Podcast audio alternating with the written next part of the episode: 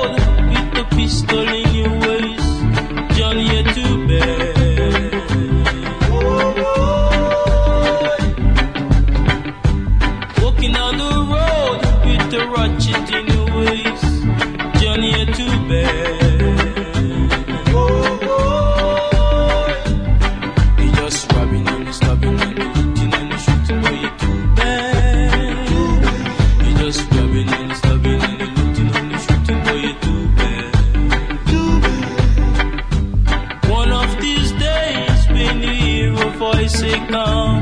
We're gonna run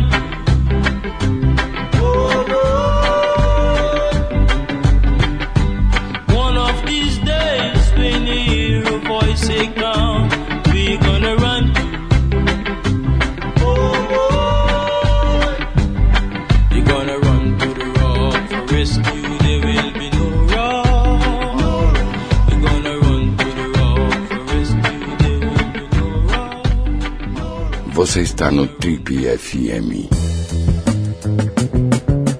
Ele é o mais importante e celebrado diretor do cinema brasileiro. Arquiteto formado pela FAO, a Faculdade de Arquitetura e Urbanismo da USP, no início dos anos 80, ele juntou alguns amigos e fundou a produtora Olhar Eletrônico, uma organização que deu uma bela sacudida e arejou de forma bem criativa e definitiva também o jeito de se fazer televisão aqui no Brasil. Depois de uma década criando conteúdo para programas televisivos, nos anos 90 ele migrou para a publicidade, fundando a O2 Filmes, atualmente uma das maiores produtoras de cinema publicitário do país, que realiza não só os filmes publicitários, mas também longas e curtas metragens, videoclipes, documentários, séries para TV, entre outras coisas. A sua estreia no cinema aconteceu em 2001, com o filme Domésticas. No ano seguinte, em 2002, ele caiu nas graças do público da crítica e ganhou notoriedade internacional com o filme Cidade de Deus, uma das mais importantes obras do cinema feito no Brasil. Depois de Cidade de Deus, além de produzir diversos outros trabalhos, ele dirigiu os filmes O Jardineiro Fiel e Ensaios sobre a Cegueira. O papo hoje aqui no Trip é com o cineasta Fernando Meirelles, que lança nesse fim de semana a sua mais recente obra, o filme 360, uma película que traz no elenco ninguém menos do que Anthony Hopkins e Judy Law. Tem também a Maria Flor, a brasileira, uma atriz maravilhosa. Uma coisa bem bacana é que o lançamento desse filme é sobre isso que a gente vai conversar principalmente, mas também sobre a carreira e sobre a vida do Fernando Meirelles. Fernando, antes de mais nada, um prazer te receber mais uma vez aqui no programa. A última vez que você esteve aqui foi em agosto de 2008, exatamente quatro anos atrás, quando você estava lançando o ensaio sobre a cegueira. Agora está lançando o 360, como eu acabei de falar.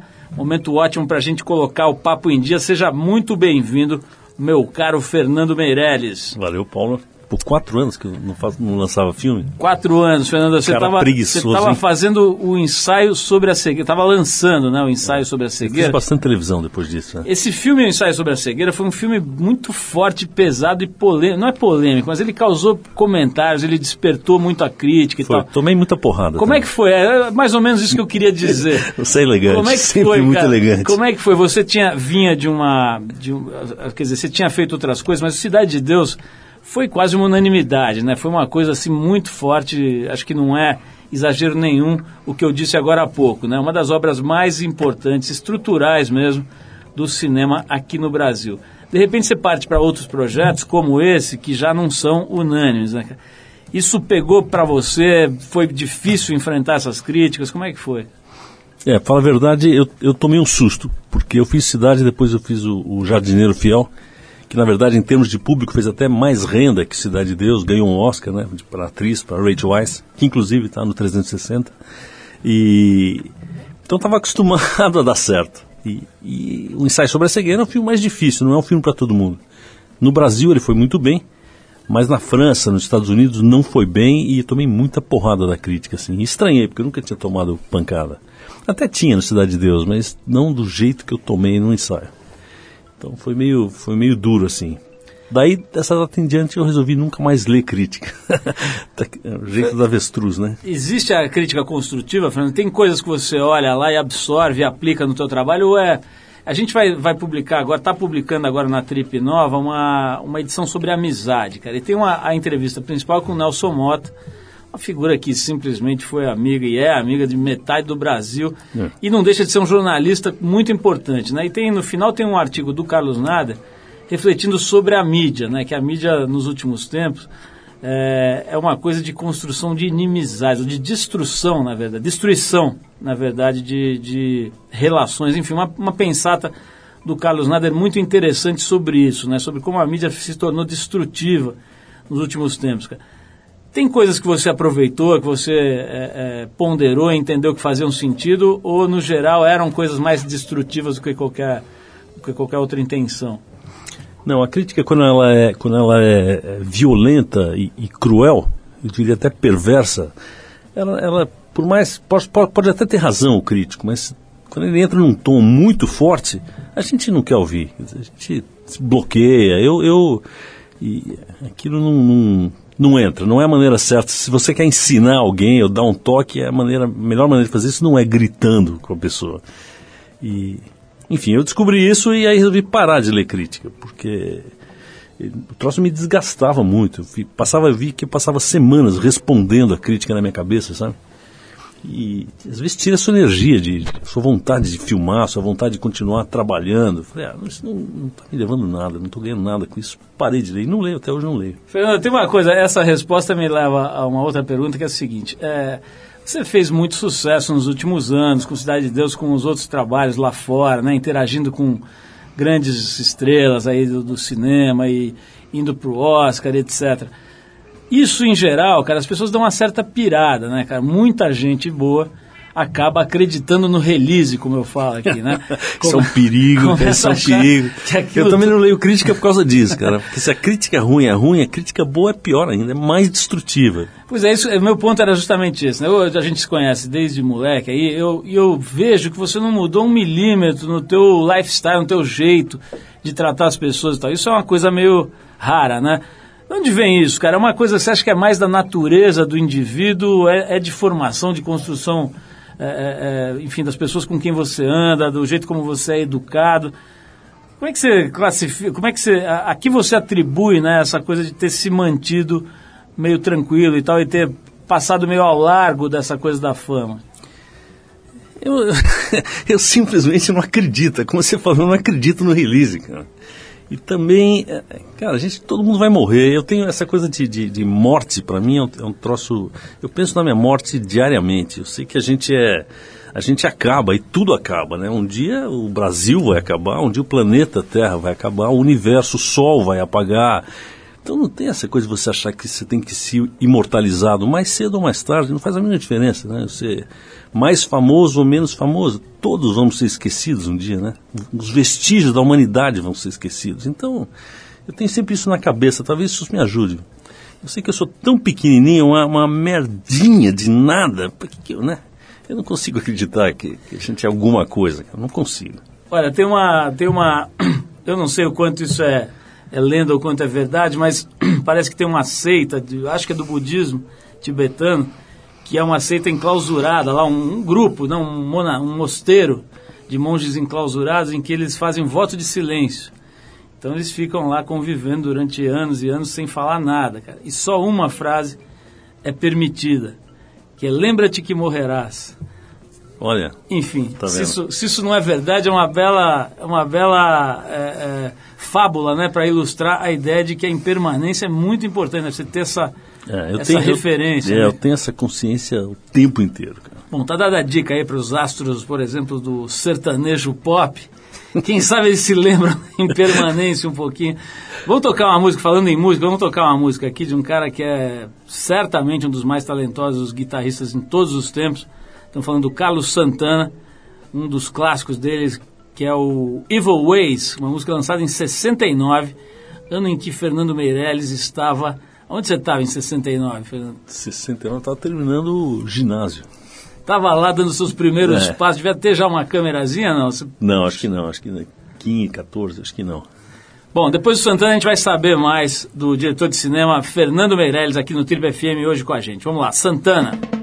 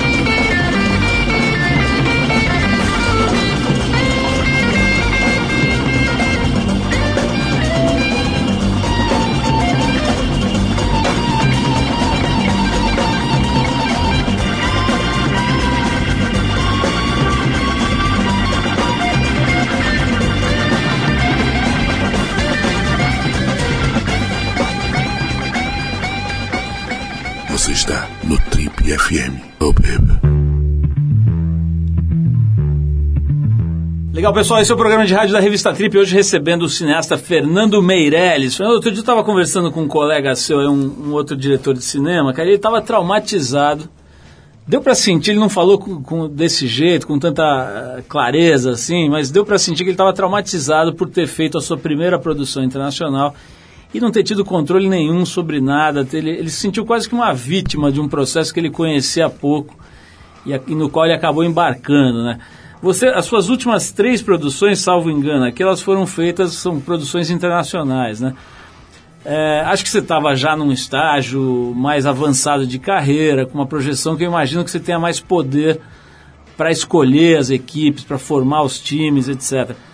Mas é, é, esse risco existe, cara, de você se ver pego num processo muito grande, que envolve muito dinheiro, e acabar não podendo mais fazer aquilo que você acredita?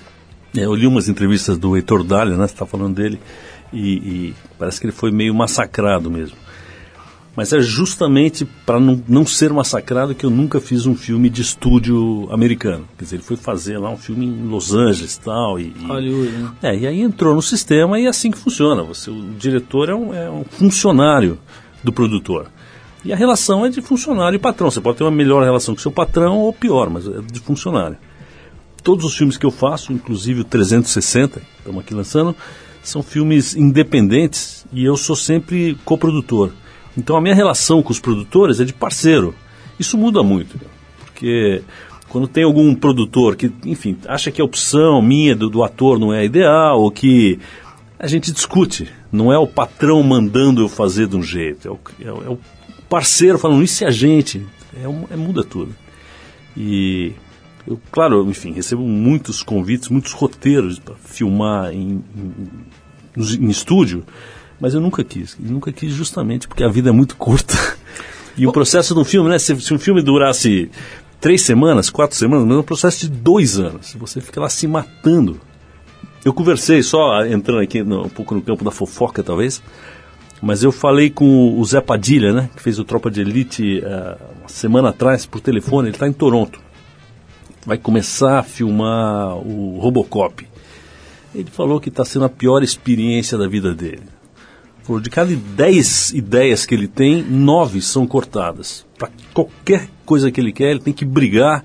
Ele falou, isso aqui é um inferno, Fernando. O filme vai ficar bom, mas eu nunca sofri tanto e não quero fazer isso de novo. Ele estava amargurado, coitado. Mas ele é um brigador, ele vai de Capitão Nascimento a Robocop. Ele tem uma coisa bélica, você é, faz Esse filme é de filme de 100 milhões de dólares. Ele se meteu, eu falei, cara, até você se pôs no vespeiro. Ele falou, não sabia que era assim. Que mas tá, ele, ele é brigador, quer dizer, eu, e vai ficar bom o filme, mas coitado tá penando. Agora, falando sobre grandes produções, estava lendo também esses dias em algum lugar, Fernando, sobre uma, um debate, uma palestra, alguma coisa que você participou com Spielberg, pode ser? Em que, em que ele pergun teria perguntado para você como é que foi aquela cena das galinhas do, do, do, Cidade de Deus. Rolou esse papo mesmo? Conta aí como é que foi. Ah, não, isso aí eles me convidaram para dirigir aquele filme Colateral. Sei. Sabe que é? Que é Tom Cruise. Enfim, e eu, eu topei. E, e, ele era o produtor. Então eu cheguei a fazer algumas reuniões, depois eu desisti, porque eu, eu tinha eu queria voltar para o Brasil, eu tinha que ficar lá direto em Los Angeles mais seis meses, eu estava louco para voltar para casa, acabei saindo fora. Mas enfim, o dia que eu conheci ele, a primeira coisa que ele falou, gostei do filme, graças a Deus, e como é que você fez aquela cena da galinha tal, que equipamentos? A gente amarrou uma câmera na, na ponta de, uma, de uma, um cabo de vassoura com, com crepe, uma câmera pequenininha e corria atrás da galinha, falando, show galinha, show Não tinha um negócio de uma cadeira de roda também? Ah, é, às vezes ia na cadeira de roda, às vezes ia, ia amarrado num cabo de vassoura lá e, e, e falou, puxa vida, chamar meu pessoal técnico aqui, vai gastar milhões para fazer esse negócio. Essa cena, se fosse com a gente, custaria milhões, né? É, porque ia ter equipamento, ia, sei lá, uma galinha, né, que é animatronic, sei lá, que, que, que galinha os caras made fazem. in Taiwan. É, é. Fernando, fala um pouquinho do 360, você está lançando esse filme, eu queria que você desse um resumo, vai, se, tivesse, se fosse convidar um amigo teu para assistir, como é que você explicaria que filme é esse? Então, 360 na verdade não conta uma história, conta nove histórias. É uma história que começa com uma prostituta em, em Bratislava, capital da Eslováquia. Daí vai para Viena, onde ela encontra o Jude Law, vai para Londres, depois vai para Minneapolis, vai para Phoenix, nos Estados Unidos, volta para Paris e volta para Viena. Em cada lugar, é, um personagem encontra o outro e a história passa, a gente passa a contar a história do outro personagem. Todas as histórias são histórias de relacionamento, são todos personagens, uh, pessoas boas que querem fazer a coisa certa na vida e querem, querem, né, querem ser bons maridos, bons, bons, bons pais, bons.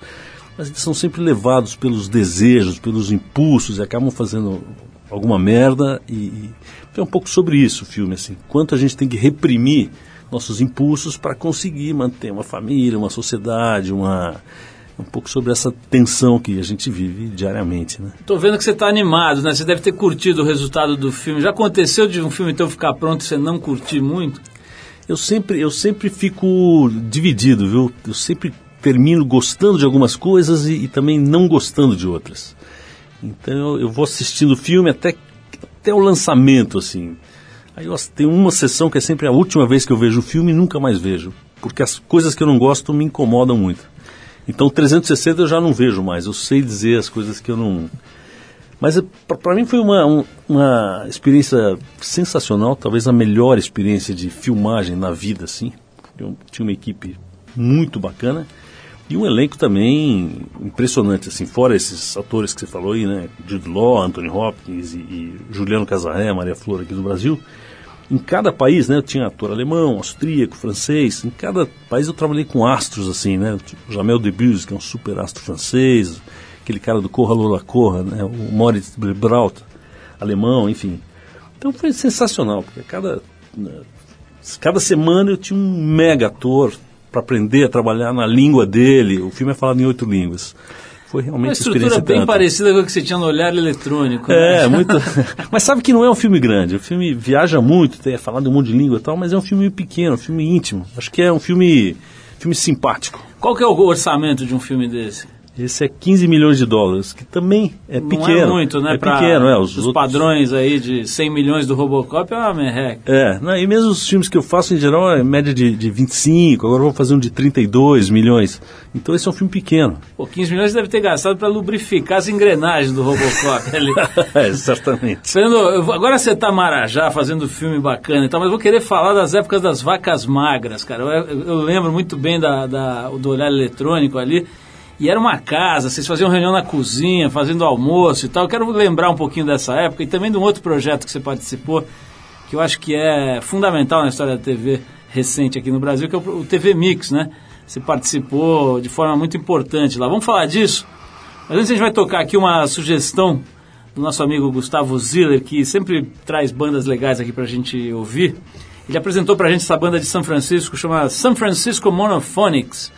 Se quiser fazer igual ao Zila e mandar sua sugestão de música, aliás, manda aqui por e-mail pra gente, radio.trip.com.br ou tweet aqui pro arroba tripfm pra gente conhecer as músicas que você indicar. Do grupo é, Monophonics a gente separou a faixa In Your Brain, do disco que tem o mesmo nome, lançado em junho agora, junho, dois, dois, três meses atrás. Vamos de Monophonics e daqui a pouquinho Fernando Meirelles vai contar como é que eram as reuniões fazendo ovo mexido na cozinha da Olhar Eletrônico. Vamos lá. something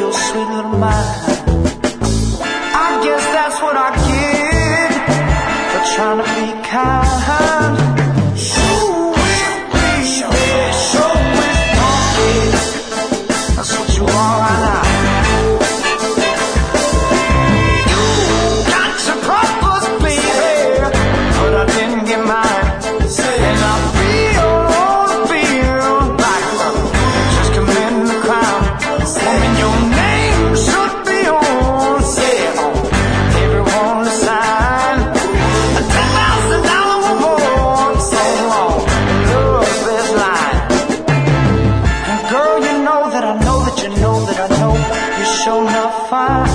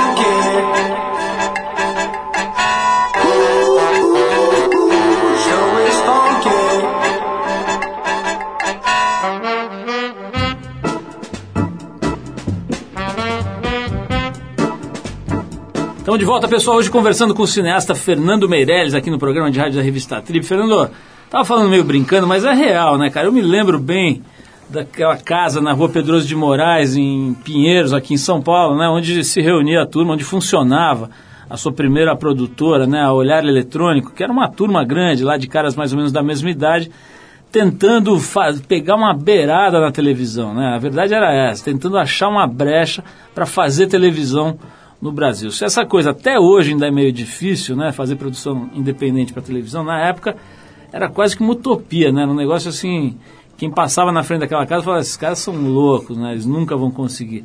Conta um pouquinho, cara, da, da gênese aí da, do olhar eletrônico. O que, que era exatamente aquele grupo? É, a gente era uma, uma colegas da FAO, todo mundo era arquiteto, e a gente resolveu, ah, quando estava acabando a faculdade de arquitetura, comprar um equipamento de vídeo, estava sendo lançado, os primeiros equipamentos portáteis na época, e montar uma produtora. Né? E a gente achou que era bacana ter um produtor de vídeo e tal. A única coisa que a gente esqueceu de ver é que não existia mercado, porque nem existiam outras câmeras disponíveis. Então a gente, a gente montou uma empresa que não tinha demanda para o que a gente produzia. E por sorte fomos acabar na, na- na televisão, porque o Goulart de Andrade, lá, um maluco, nos chamou para fazer um programa de televisão. E, e, enfim, estreamos e, e conseguimos ficar fazendo televisão por 10 anos. O Assim. primeiro programa foi o Krieg não? Não, o primeiro programa não tinha nome, chamava Antenas. Quer dizer, chamava Antenas no terceiro ah, programa que foi ao ar que a gente deu o nome, mas ele entrou totalmente sem nome. Mas a gente mesmo que, que operava a câmera, que, que montava, que. A gente aprendeu a fazer televisão sozinho, a gente nunca pediu ajuda para ninguém. Então a gente acabou reinventando um pouco a maneira de fazer televisão, porque a gente não sabia. Ô, Fernando, vamos falar um pouquinho do, do TV Mix, né, cara? Esse projeto também foi. Acho que até hoje, se você pegar o formato que vocês inventaram lá, ele não tem. Assim, é uma coisa única mesmo, né? Eu não vou, eu ia antecipar aqui, mas eu queria que você contasse como é que você foi parar lá nesse projeto, né? E, e de que maneira vocês puseram aquilo tudo de pé. Então, TV Mix, na verdade, é um, é um projeto que a gente foi convidado pelo Marcelo Machado, que também fazia parte do, do Olhar Eletrônico, e que foi dirigir a TV Gazeta numa época. E a ideia da TV Mix era fazer um programa. A Gazeta tinha uma audiência praticamente zero, praticamente não, era um traço, né? A manhã toda. Aí o Marcelo resolveu fazer a manhã da, da TV Gazeta como se fosse um grande programa de rádio, só que com imagem. Então eu ia para lá, eu dirigia esse programa, ele dirigia a televisão, eu dirigia só esse programa que ia das sete e meia da manhã até o meio-dia e meio. E era que nem um programa de rádio. Tinha música, entrava o colunista, alguém lia jornal, daí tinha quadros de humor. A cada três, quatro minutos, é, que nem uma revista, a cada três, quatro minutos mudava o assunto. Uma coisa bacana que a gente fez nesse programa, que na época foi uma, uma novidade assim, a TV Gazeta tinha os estúdios deles, e só que, como a Gazeta ficava ali na frente da Paulista, os escritórios do- do- da burocracia lá eram lindos. Daí eu consegui desocupar seis ou sete salas, derrubei as paredes e fiz o estúdio onde era o escritório. Tinha que puxar os cabos que vinham pela escada, porque o estúdio ficava no andar de baixo. Comprei uma briga lá para desalojar as pessoas. Então o programa acontecia na no meio da cidade, porque você via a Avenida Paulista ali da- do lugar onde era apresentado. E tinha sempre uma câmera lá embaixo na Avenida Paulista entrevistando quem passava na rua. Era muito, muito pobre. Mas que a gente estava num lugar privilegiado, então a gente usou isso. E era como um programa de rádio que falava o que estava acontecendo na cidade, assim. Fernando, você consegue assistir televisão, cara? Você, você é um cara ligado em televisão, que fica observando. Por exemplo, esses- essa, essa coisa toda do humor, né? Que tá, tem uma revolução em andamento aí no humor, né? Os programas como Caceta e Planeta eh, perderam totalmente espaço e tal, e surgiram coisas novas aí com outras linguagens e tal. Você, você presta atenção nisso, é um negócio que te interessa, você corre meio por fora disso? Não, eu, eu me interessa, até porque a, minha produtora produz televisão também. A gente agora está envolvido em, três ou quatro pro- programas de televisão. Falo três ou quatro porque tem um que está quase ainda. E, e, enfim, o que eu tenho gostado muito, eu e a torcida do Corinthians, são essas séries americanas, né? Atualmente, essas séries bem produzidas, acho que elas são até mais interessantes do que cinema. Porque num filme de uma hora e meia, duas, você não tem tempo de desenvolver personagem, as tra- a trama tem que ser um pouco simples, né? Porque não, não dá para você fazer uma trama muito complexa que, que não cabe em duas horas, né? E essas séries, elas podem ter uma, uma trama bem mais complexa, com começos, meios, fins, meandros e, e, e muitos blocos de personagem entrecortando. Eu, atualmente eu diria que eu estou até mais interessado em fazer televisão desse jeito do que cinema, pela possibilidade de, de dramaturgia mesmo. E você perguntou de humor, também tem tá na moda agora o programa de humor, né? Tem um da TV que eu, que eu acho que é dos mais interessantes, um programa chamado Olivia.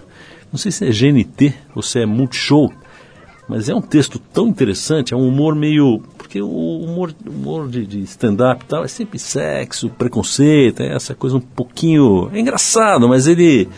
E esse Olivia ele tem um humor meio inglês, assim. Eles vão meio para uma coisa absurda. Eles, eles juntam duas coisas que não combinam e conseguem criar uma situação. São quatro meninas. É muito interessante o programa. Olha só, a gente já vai voltar com o Fernando Meirelles, vamos tocar mais uma música. Eu queria falar mais do 360, Fernando, mas a gente vai tocar aqui uma belíssima cantora francesa chamada France Gall, acho que é isso, cantando composição de outro talentoso, talentosíssimo francês, que é o Serge Gainsbourg. A faixa Laissez tomber les filles, lançada em 64. E depois da France Gall, a gente volta com mais Trip FM, hoje conversando com Fernando Meirelles, vai contar pra gente como é que foi o encontro entre Maria Flor e Anthony Hopkins. Vamos lá.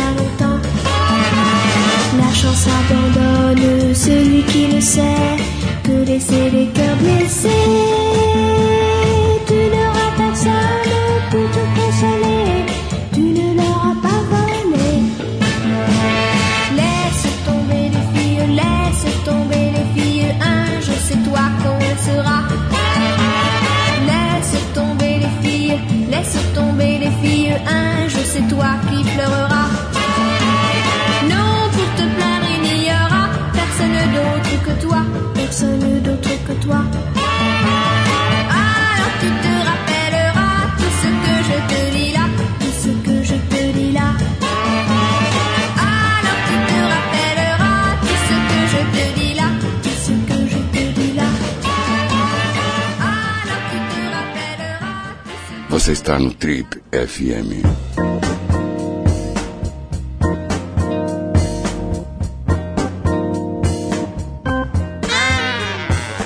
Legal, pessoal, estamos de volta hoje conversando com o cineasta Fernando Meirelles aqui no Trip FM. Fernando, tem uma coisa que eu ouvi outro dia, um, um cineasta da velha guarda, da boca do lixo e tal, falando, eh, acho que foi no Jô Soares, até dando uma entrevista, ele dizia o seguinte, olha, eu era bravo mesmo, eu era, eu era linha dura, eu, pra mim, ator é um funcionário que funciona debaixo de porrada, né? Eu imagino que o teu estilo não seja exatamente esse, né, cara? Especialmente quando você tem que trabalhar com um cara como Anthony Hopkins, acho que dá pra dizer que é um dos maiores atores de todos os tempos, né? Como é que é, cara? Você procura o consenso no set, você procura ouvir todo mundo, ou você chega lá já sabendo o que você quer e vai na manhã fazendo as pessoas fazerem o que você quer. Como é que funciona? É uma mistura dos dois, mas tem, de fato, tem muitos colegas que acham que o ator tem que se sentir inseguro para dar o melhor e para, né? Acho que tem uma frase do Fellini que ela falava que ator é gado. Isso. E, mas eu acho que não, cara. Eu acho que quando a gente é, é, contrata um, um, artista que é talentoso e que é sensível, você não usar o que ele tem, a sensibilidade dele, é uma estupidez, né? Que nem você, né? Você tem na mão uma super máquina e você vai quer usar só o que você sabe usar. Vamos usar o máximo, né? E um computador bom, né? Vamos usar o máximo que ele pode te dar, né? Enfim, eu sempre, antes de começar qualquer trabalho, quando o ator está fechado, a gente está começando a discutir o papel, quero ouvir exatamente como ele vê o personagem. Claro, se estiver muito diferente do que eu vejo, a gente tenta entrar num acordo, ou às vezes eu compro completamente a, a ideia do ator. E, mas eu tento, e não só com ator, com fotógrafo, com montador, né? Se você chama gente talentosa, o mínimo que você pode fazer é, é aproveitar o que você tem na mão, né? É a burrice você querer impor o que você, né? A sua visão, se você tem uma pessoa que... Além do que, em geral, um diretor, nesse filme 360, por exemplo, tem nove personagens centrais e mais uns seis ou sete coadjuvantes, assim. Então tem que pensar na vida e, e, e de 14 personagens. A hora que o, o, ator entra, ele tem só aquele personagem aquele, dia, aquele diálogo. Então ele passa dois meses pensando naquele cara. Ele, ele conhece muito mais o personagem do que eu. Então é o contrário, o cara que tem que me dizer, e aí? Eu pergunto, como é que é esse cara? Quem é esse cara? De onde ele vem? Eu fico perguntando, porque o cara está pensando nisso há três meses. Eu estou pensando em 14, fora em todo o resto do filme. O cara só está pensando naquele cara. Agora, por exemplo, quando chega uma figura do calibre do Anthony Hopkins, né? Um é. cara que, pô, pesa, né? Eu acho que pesa, no, no bom sentido, né? Um cara é. assim, é, que, que chega com uma presença que eu acho que é fora da curva, né? Como é que faz para você não se deixar também é, é, influenciar demais ou se impressionar demais, não perder a sua personalidade diante de uma personalidade tão forte como a de um cara desse? Assim, é, você corre esse risco ou não? Poderia, mas sabe que, que todo mundo de perto é gente. E ator é um bicho tão inseguro. Então, você, só você tratar ele bem que ele, ele desmonta. No caso do Hopkins, uh, particularmente, ele é um tiozão, cara. Encontrei ele, foi, no dia que ele foi vestir, fazer uma prova de roupa. Imediatamente você sente que o cara pode ser seu amigo de infância, assim, porque é tão disponível e tão generoso.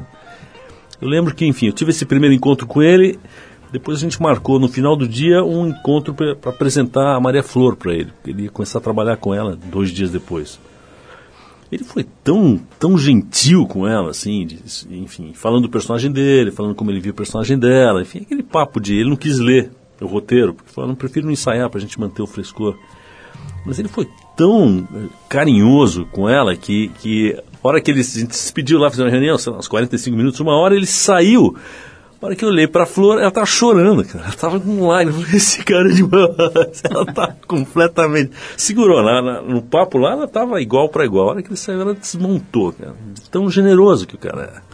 O, o, Fernando, eu tô, tô resgatando aqui uma história que acho que é importante. É o seguinte: teve aqui recentemente com a gente o Cal Hamburger, que dirigiu o filme Xingu, né, no qual você participou como produtor, não é isso? Produziu, é, sou né? produtor do filme. Enfim, um filme que muito bem feito. A gente, inclusive, fez uma um evento agora em Nova York, que o Cal nos acompanhou lá, fizemos uma sessão para convidados do Xingu, naquele Tribeca Cinema. Ah, claro. Agora, o filme teve uma, uma recepção meio fria, né, digamos assim.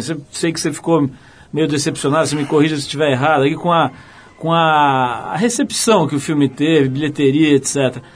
O que você acha que, que rolou ali, cara? Teve algum erro nesse filme? Qual que é o problema no, sentido da, da receptividade que o filme teve ou deixou de ter aqui no Brasil? Não, na verdade, a receptividade de imprensa, de crítica e de- de quantidade de e-mails de, de parabéns que a gente recebeu foi muito bom, foi muito positivo, assim. O, o filme só teve, ou a grande maioria das críticas foram muito, muito boas. O que a gente ficou um pouco decepcionado é com o público, que a gente achou que esse fosse um filme para fazer um milhão de espectadores, que era um filme popular, um filme fácil. E o filme fez 400 mil espectadores. Não é ruim para o filme brasileiro, 400 mil. Você pegar filme do Woody Allen, nunca faz 400 mil, enfim, é um, é um, é um bom número. Mas a gente achou que fosse um filme mais popular do que era. Então aí foi um pouco... De qualquer jeito, esse filme está sendo... já Mas, foi... mas você, tem, você atribui alguma razão a isso ou não? Eu, eu acho que o filme, na verdade, é sobre os três irmãos Vilas Boas e, e o trabalho deles de 40 anos para criar o Parque do Xingu e defender eh, várias etnias que moram lá. Eu tenho a impressão que o brasileiro não gosta de índio. cara. Inclusive, isso é uma fala no, no- do filme. Tem uma fala lá que o Jânio Quadros, que é a pessoa que criou o Parque do Xingu, fala: Orlando, brasileiro não gosta de índio, porque ia chamar Parque Indígena do Xingu, né? Hora que o Orlando Vilas Boas levou o projeto. E o, e o Jânio Quadros fala: tira o indígena, brasileiro não gosta de índio, Orlando. Põe Parque do Xingu. E, e- e eu acho que, sem querer, o Jânio Quadros matou a charada aí, viu? Acho que a gente não, não dá o valor para essas culturas, né? Leandro, uma das perguntas mais importantes que nós temos para fazer agora para você, que nos chega aqui pelas redes sociais. Fernando Meirelles, como você acha que vai acabar o relacionamento entre Nina e Carminha? Ah, dessa novela aí eu assisti pouco. não sei dizer, cara. Assisti pouquíssimos. Não te pouquíssimos, pegou a é. Avenida Brasil? É, não, é porque eu não, não assisto televisão todos os dias, assim. Mas eu fiquei muito impressionado com a qualidade, com a direção. É a filha do George Maltner, né? A que Mo- dirige essa exatamente, é. novela. É muito impressionante. O que eu vi é um outro padrão. Um outro padrão de luz, de, de maneira de, de fotografar, de, de interpretação. Pois é, você que você é um que novo, é, um, é, é chocante. você que já que já fez vários trabalhos com a TV Globo, você nota uma tentativa de explorar outras linguagens, de achar outros caminhos lá, ou, ou isso fica meio na- na- só na estética e, o- e os caras querem jogar o jogo de sempre? O que, que você percebe ali? Tem as duas coisas, mas o que acontece é que a TV aberta agora cada vez mais briga por audiência é muito maior, né? Há 10 anos atrás, 15, a Globo nadava de braçada, então po- podia arriscar mais, né? Ser mais experimental, testar formatos. Hoje não dá para deixar vacilar por meia hora, assim. Como a briga está mais, tá mais acirrada, eles vão um pouco nos formatos conhecidos. Agora, dentro dos formatos conhecidos, como é a novela, a gente está vendo que os caras estão realmente tentando avançar, né? Eu acho que tem um... Eu vi pouco, mas o que eu vi me impressionou muito. Cara, imagino que você, né, no campo onde você atua aí, do, do cinema, da, da televisão, você já esteja fazendo coisas, as coisas que você quer, né? Você conquistou uma posição de poder fazer as coisas que você quer, do jeito que você quer. Outros projetos, cara, você tem vontade, de- tem coisas que você tem vontade de fazer e não consegue por alguma razão? Tinha um, um projeto de, de filme que eu eh, andei até falando aí que eu tinha desistido e realmente desisti, que é uma adaptação do Grande Sertão Veredas, do Guimarães Rosa. Esse foi o- esse é o abrimão dele esse Tem, ano. tem a ver com o Xingu, com o fato do Xingu não ter ido tão bem? É, tem a ver com, com o fato de ser um filme muito caro. Que caro, caro não só de, de valor, porque é um filme que acho que iria custar uns, uns 12, 15 milhões, tem muito jagunço, muita guerra, muita, muito cavalo, muito. E caro também de, de, assim, um ano e meio de sofrimento, filmando na Caatinga. É, é um filme pesado de fazer emocionalmente. E, e, e eu tenho a impressão que o público que ele faria seria muito pequeno. Acho que, do mesmo jeito que eu disse que não tem muita gente interessada em índios, eu acho que hoje não tem muita gente interessada em jagunço. Por mais que a história seja muito, vá muito além do, de jagunçagem. Né? E essas produções, Fernando, tipo E aí Comeu e coisas parecidas, dizer, comédias com aquele padrão meio Globo Filmes e tal, isso, esse tipo de trabalho te interessa, você vê valor? Como é que você enxerga esse movimento, essa, essa, essa, essa estrada, de, uma das estradas, né, vamos dizer assim, do cinema brasileiro que vai por esse caminho aí? O que, que você acha desse tipo de trabalho? Pessoalmente, eu não tenho muito interesse em, em dirigir né, esses, esses projetos que são mais projetos para mercado mesmo, que são mas eu acho que eles, para o cinema brasileiro, eles são importantíssimos. Nesses últimos anos, eh, esses últimos três anos, tirando Tropa de Elite, o que tem segurado a nossa indústria e tem, tem garantido um público para cinema brasileiro são essas comédias. Então elas têm, têm que ser feitas e, E elas formam público também, né? Um cara que vai assistir uma comédia dessa, vai assistir uma segunda, vai assistir uma terceira, começa com gosta, tanto é que vai e recomenda e acaba depois de- acreditando em cinema brasileiro e daí ele pode passar para um outro tipo de filme. Não estou dizendo que esses, esses filmes são ruins e que ele tem que evoluir, mas é, é- é um primeiro é um, um primeiro passo para o cara entrar no cinema e assistir filme brasileiro. Acho que tem um papel importante para a indústria. Fernando, para a gente ir terminando aqui, infelizmente já o tempo está estourando. É, eu estou vendo aqui que já no fim do mês, no fim de agosto, né, você parte para um novo filme, né, para captar um no- as imagens de um novo filme. É isso mesmo? Quer dizer, você já, já se desligou do 360 do ponto de vista é, criativo e tal, que você está na fase de lançamento e você já está pronto para partir para outra? É, o 360 deveria ter sido lançado no começo do ano. Ele está pronto há muito tempo. Então eu estou fazendo esse lançamento, mas eu estou com a cabeça no Nemesis, que é uma história sobre o Onassis, história do ódio entre o Onassis e o Bob Kennedy. E que eu devo começar a rodar fim de outubro, começo de novembro, terminar no começo do ano que vem. A ideia é lançar o filme no segundo semestre do ano que vem. Um filme europeu, de novo, e depois desse eu quero fazer, vir filmar alguma coisa no Brasil. Então isso acho que vai ser meu Quem último. está fazendo o roteiro desse filme? Esse filme é o Braulio Mantovani, que fez, escreveu Cidade de Deus, escreveu Tropa de Elite. O roteiro está impressionante. Um filme Braulio cheio que já teve aqui, talentosíssimo. é, um filme cheio de escândalos, de, de, de- enfim, o cara, era- o cara era um, um sociopata, né? E, mas muito charmoso, então um personagem riquíssimo, interessantíssimo, crimes, assassinatos. Eu tô, tô fascinado Esse com o filme roteiro. tem orçamento muito grande?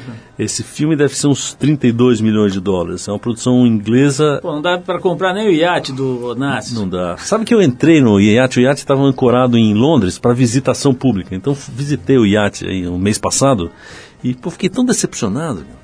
Eu achei que o iate fosse uma coisa opulenta. Não era, é uma fragata de guerra transformada num iate. Então tem umas coisas de luxo, tem uns Picasso na parede e tal.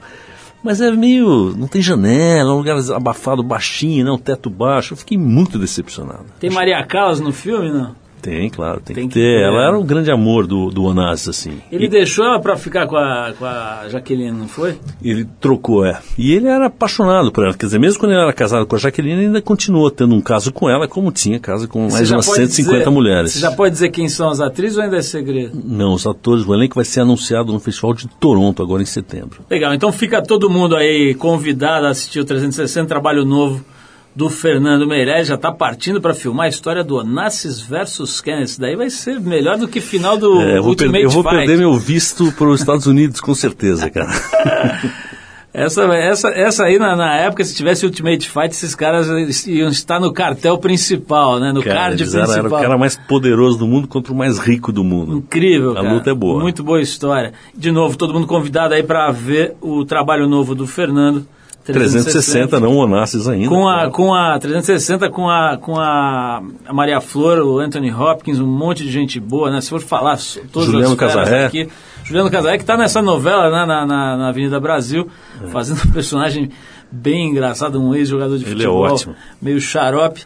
Enfim, Fernando, obrigadíssimo mais uma vez aí, você sempre nos atende. Não, obrigado pelo convite aqui. Você sempre me ajuda a lançar Que meus é filmes, Paulo. E, e é sempre um papo muito legal porque a gente consegue falar de cinema sem falar só de cinema, né? Dando uma panorâmica aí na tua visão de mundo, etc. Então, brigadíssimo. Parabéns por tudo que você já fez aí, porque fará também. Então, já estou afim de ver esse filme do Onassis aí. Vai rápido aí que eu tô com pressa. A gente vai encerrar o papo com o Fernando Meirelles, que está lançando o 360 agora nos cinemas dia 17.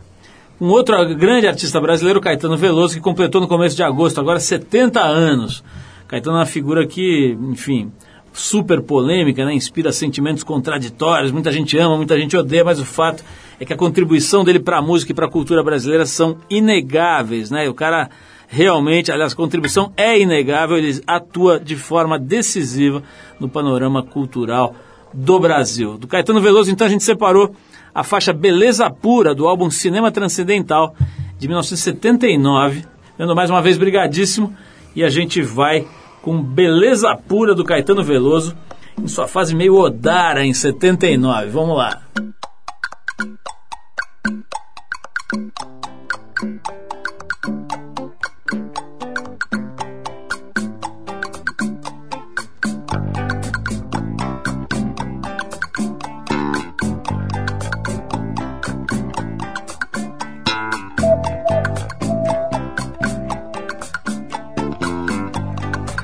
Me amarra dinheiro não, mas formosura, dinheiro não. A pele escura, dinheiro não. A carne dura, dinheiro não. Moça preta do Curuzu, beleza pura, federação. Beleza pura, boca do rio. Beleza pura, dinheiro não. Quando essa preta começa a tratar do cabelo, é de se olhar toda a trama da trança, trança do cabelo. Conchas do mar, ela manda buscar pra botar no cabelo. Toda a minúcia, toda a delícia. Não me amarra dinheiro, não, mas elegância. Amarra dinheiro, não, mas a cultura, dinheiro não. A pele escura, dinheiro não. A carne dura, dinheiro não. Moço lindo do Badawi, beleza pura do Leaie. Beleza pura, dinheiro e yeah. Beleza pura, dinheiro não. Dentro daquele turbante do filho de Gandhi. É o que há, tudo é chique demais, tudo é muito elegante. Manda botar fina palha da festa e que tudo se trance Todos os búzios Todos os ósseos. Não me amarra dinheiro não Mas os mistérios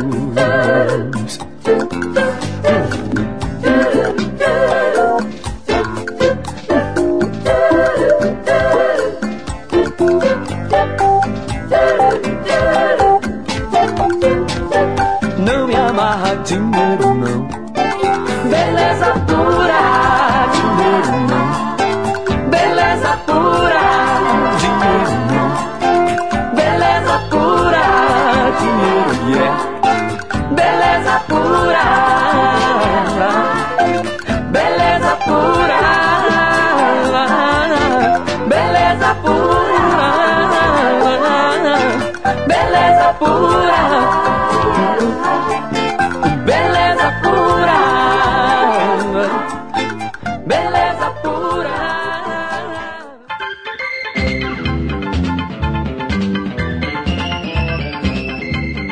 Bom, a gente vai ficando por aqui com mais um Trip FM. Lembrando que o programa é uma produção da equipe que faz a revista Trip e já vai para o seu 28º aniversário. São 28 anos de independência no rádio brasileiro. Apresentação de Paulo Lima, produção e edição de Alexandre Potashev. Para falar com a gente, você pode escrever para radio@trip.com.br ou então pode procurar a gente lá no Facebook. A gente está lá no Facebook barra Revista Trip. E se você perdeu o programa de hoje, quer ouvir de novo ou quer conhecer melhor o nosso trabalho, entra no trip.com.br. Lá você vai encontrar um arquivo com centenas de programas, centenas de entrevistas feitas por aqui nos últimos 12 anos.